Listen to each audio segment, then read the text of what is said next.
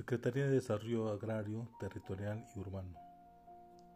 Antecedentes.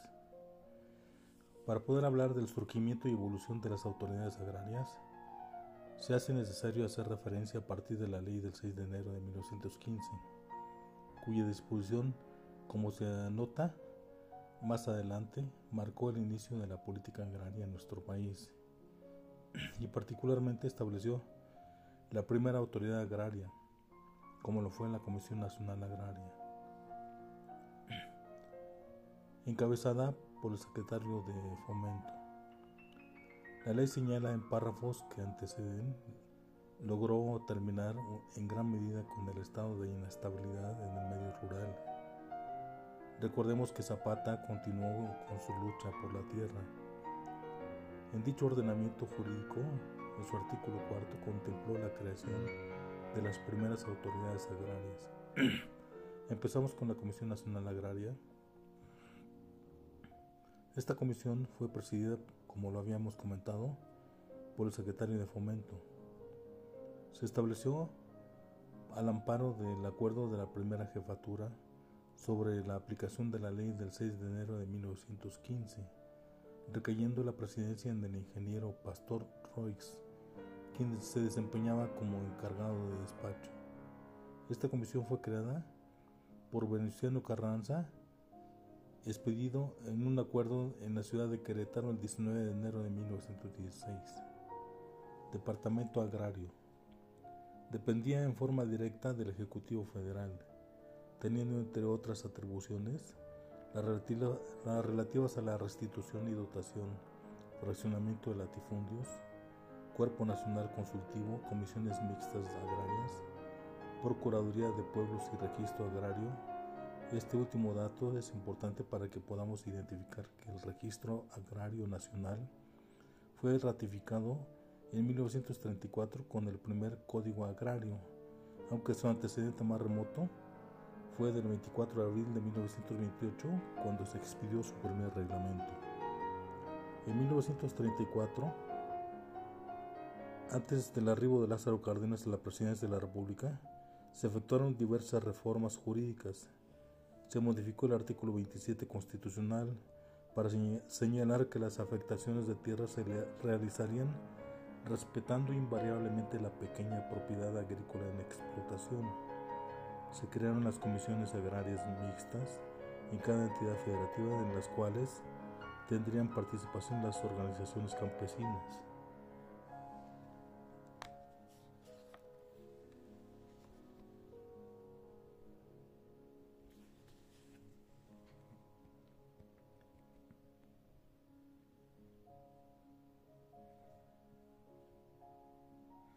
Comisión Nacional de Colonización. La nueva Comisión Nacional de Colonización nació dependiente de la Secretaría de Agricultura y Ganadería en una época en que por diversas vías del Estado mexicano trataba de impulsar la economía nacional favoreciendo a las empresas privadas. En vista de la pobreza de la hacienda pública, pese al aumento de la recaudación del impuesto sobre la renta logrado en el trienio 42-44, Parecía como si el Estado, en lugar de otorgar estímulos económicos, no tuviera más opción que impulsar cambios legislativos. Este escenario se palpaba en relación con el campo, una de las prioridades del nuevo gobierno de Miguel Alemán. Departamento de Asuntos Agrarios y Colonizaciones.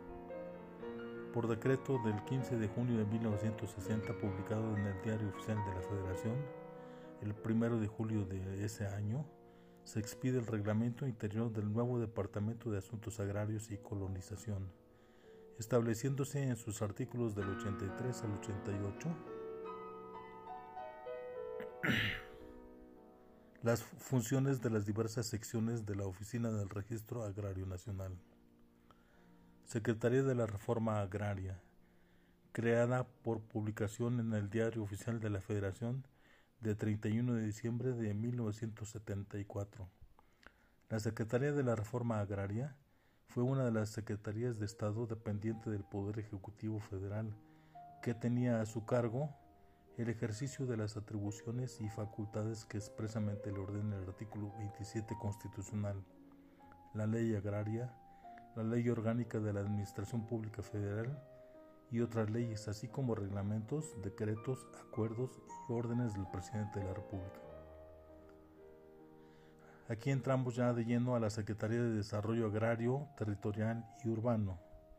Por decreto del 26 de diciembre del 2012, se reforman, adicionan y derogan diversas disposiciones de la Ley Orgánica de la Administración Pública Federal, publicado en el Diario Oficial de la Federación el 2 de enero del 2013, entre las cuales se reforma el artículo 41 que correspondía a la Secretaría de la Reforma Agraria, quedando como Secretaría de Desarrollo Agrario, Territorial y Urbano, quien, de acuerdo al artículo décimo transitorio, le corresponde ser la dependencia que continuará atendiendo los asuntos pendientes de la materia agraria, en términos de lo establecido en el artículo tercero transitorio del decreto por el que se reforma el artículo 27 de la Constitución Política de los Estados Unidos Mexicanos publicado en el Diario Oficial de la Federación el 6 de enero de 1992, situación por la cual el Registro Agrario Nacional, de conformidad con el referido artículo 41, será administrado por la mencionada Secretaría.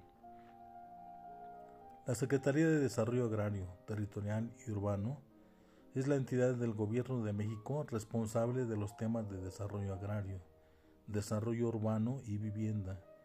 Con su creación, se extinguió la Secretaría de la Reforma Agraria. Su misión es la de impulsar el desarrollo territorial sostenible e incluyente del país mediante el diseño, coordinación e implementación de políticas de ordenamiento territorial, desarrollo agrario y desarrollo urbano, así como de vivienda adecuada, con un enfoque transversal y articulado con el Plan Nacional de Desarrollo a fin de contribuir a la mejora del bienestar de la población que habita o transita en el territorio nacional. ¿Cuáles son sus objetivos? Primero, establecer un sistema territorial integrado, ordenado, incluyente, sostenible y seguro, centrado en los derechos humanos y colectivos de las personas, pueblos y comunidades, dando énfasis en aquellas que por su identidad género, condición de edad, discapacidad y situación de vulnerabilidad han sido excluidas del desarrollo territorial. Segundo, reconocer el papel de los sujetos agrarios, población rural, pueblos indígenas y afromexicanos en el desarrollo territorial incluyente y sostenible para garantizar el pleno ejercicio de sus derechos, así como para impulsar acciones que coadyuven con el sector energético mediante el diálogo y los procedimientos de mediación para el adecuado uso y aprovechamiento del suelo. Tercero, impulsar un hábitat asequible, resiliente y sostenible para avanzar en la construcción de espacios de vida para que todas las personas puedan vivir seguras y en condiciones de igualdad.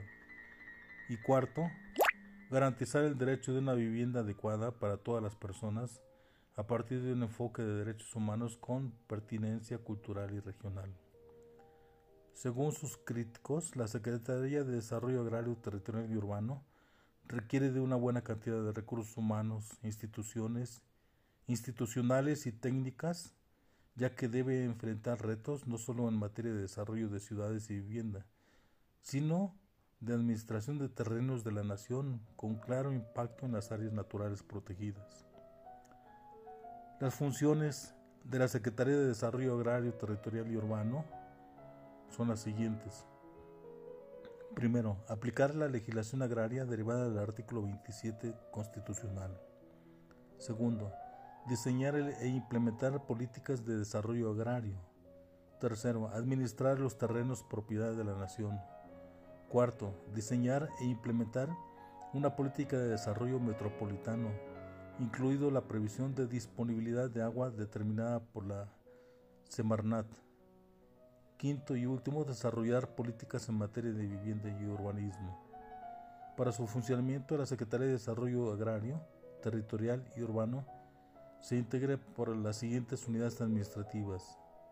Oficina del Señor Secretario, Subsecretaría de Ordenamiento de la Propiedad Rural, Subsecretaría de Política Sectorial, Comisión para la Regularización de la Tenencia de la Tierra, CORET, Instituto del Fomento Nacional de la Vivienda de los Trabajadores, Infonavit, Registro Agrario Nacional, Fideicomiso del Fondo Nacional de Habitaciones Populares.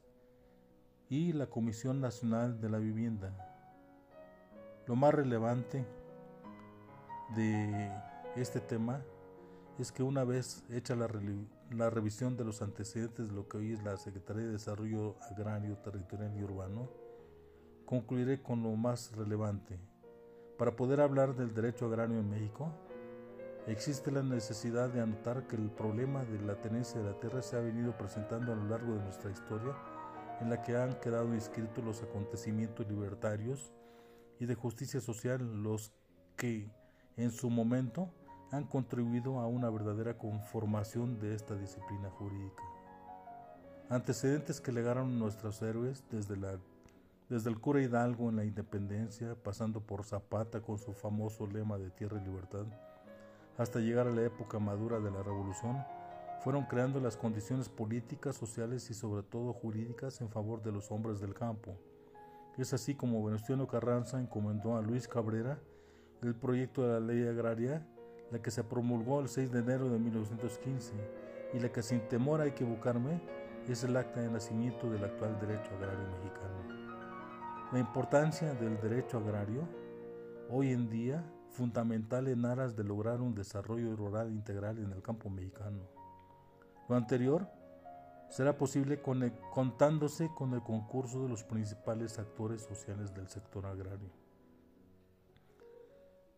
La enseñanza del derecho agrario en las instituciones de educación superior del país no solamente es necesaria, sino importante, considerando que es una materia jurisdiccional.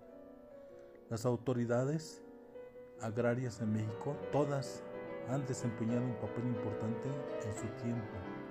Hoy en día, la nueva institucionalidad agraria a la que me he referido ha hecho suyos los postulados del derecho agrario plasmados a lo largo del siglo XX y sin duda está encaminada a procurar y administrar justicia en favor de los hombres y mujeres del campo, tareas que actualmente desarrollan la Procuraduría Agraria y los tribunales agrarios respectivamente.